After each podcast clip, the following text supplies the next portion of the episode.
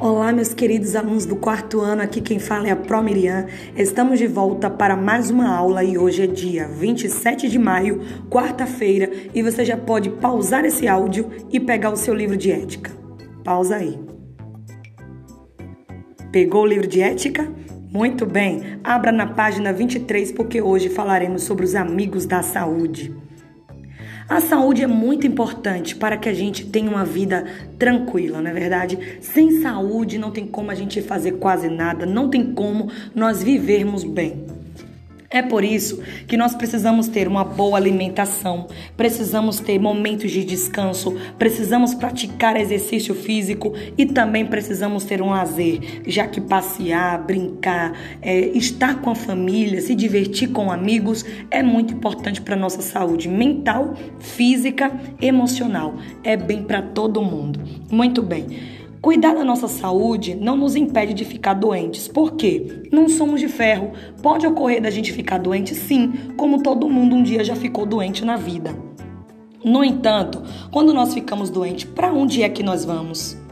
Muito bem, nós vamos para os hospitais, para as clínicas, para os consultórios, para as UPAs, para os postos de saúde, porque lá existem os amigos da saúde. Lá trabalham os amigos da saúde que nos ajudam a ficarmos bem e a estabelecer a, o nosso vigor e a nossa saúde novamente. Quem são esses? São os profissionais da saúde, os médicos, técnicos de enfermagens, enfermeiros, fisioterapeutas, nutricionistas, dentistas. Há uma lista gigantesca de profissionais da área da saúde que nos ajuda, ajuda a ficarmos bem e cheios de saúde.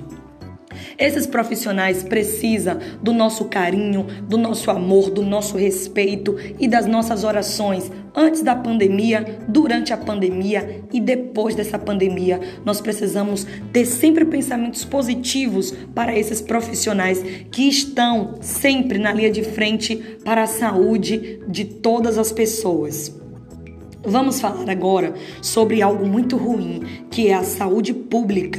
Infelizmente, a saúde pública, ela foi criado, o SUS, o Sistema Único de Saúde, foi criado para que todos os cidadãos brasileiros tenham acesso a uma saúde de qualidade e gratuita, sem precisar pagar hospital particular, sem precisar pagar clínica. Mas infelizmente, a saúde pública está um caos e até a saúde é, da área particular particular também está o caos. Por quê? Porque nós temos hospitais, UPAs, postos de saúde que estão lotados antes da pandemia, que dirás agora com essa pandemia? Estão lotados, muito cheios, médicos e outros profissionais da saúde estão cansados, exaustos, mal remunerados passando por diversos problemas é, com o governo. Infelizmente, isso acarreta num caos você conhece a palavra caos? Daqui a pouco você vai pesquisar sobre caos para fazer a atividade. Muito bem. Então é por isso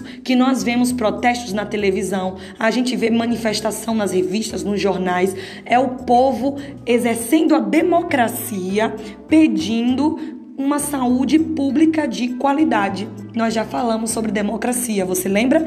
Isso é exercer a cidadania, é buscar também os seus direitos. Mas vamos falar agora sobre algo muito interessante que está lá na página 26, que é os Doutores da Alegria. No mundo, começou lá em Nova York. No mundo e no Brasil, tem um grupo chamado Doutores da Alegria que trabalham é, para o bem-estar de crianças com doenças graves. Por exemplo, médicos e outros profissionais da saúde e profissionais de outras áreas se juntam para levar para essas crianças alegrias. Eles vão até hospitais, vão até a clínicas que cuidam de crianças com doenças graves, como por exemplo o câncer. Essas crianças passam por tratamentos dolorosos, como a quimioterapia. Elas sofrem muito e fazem bastante exames que causam dor, como por exemplo injeção, ninguém gosta de injeção, né? Por exemplo, injeções e tantos outros processos. E o que é que os doutores da alegria faz? Vestido de palhaços, com muito bom humor, com muita alegria, eles chegam com um trabalho muito sério, eles vão felizes, alegres, mas exercendo um trabalho sério, eles fazem esses exames nessas crianças de uma forma leve e tranquila para que elas não sintam tanta dor. Porque quando a gente é, quando nós estamos alegres, nós ficamos mais saudáveis. Você sabia disso? Então, se você está triste, você já pode alegrar esse coraçãozinho, abrir um sorriso, porque para a gente ter muita saúde, nós precisamos ter também muita alegria.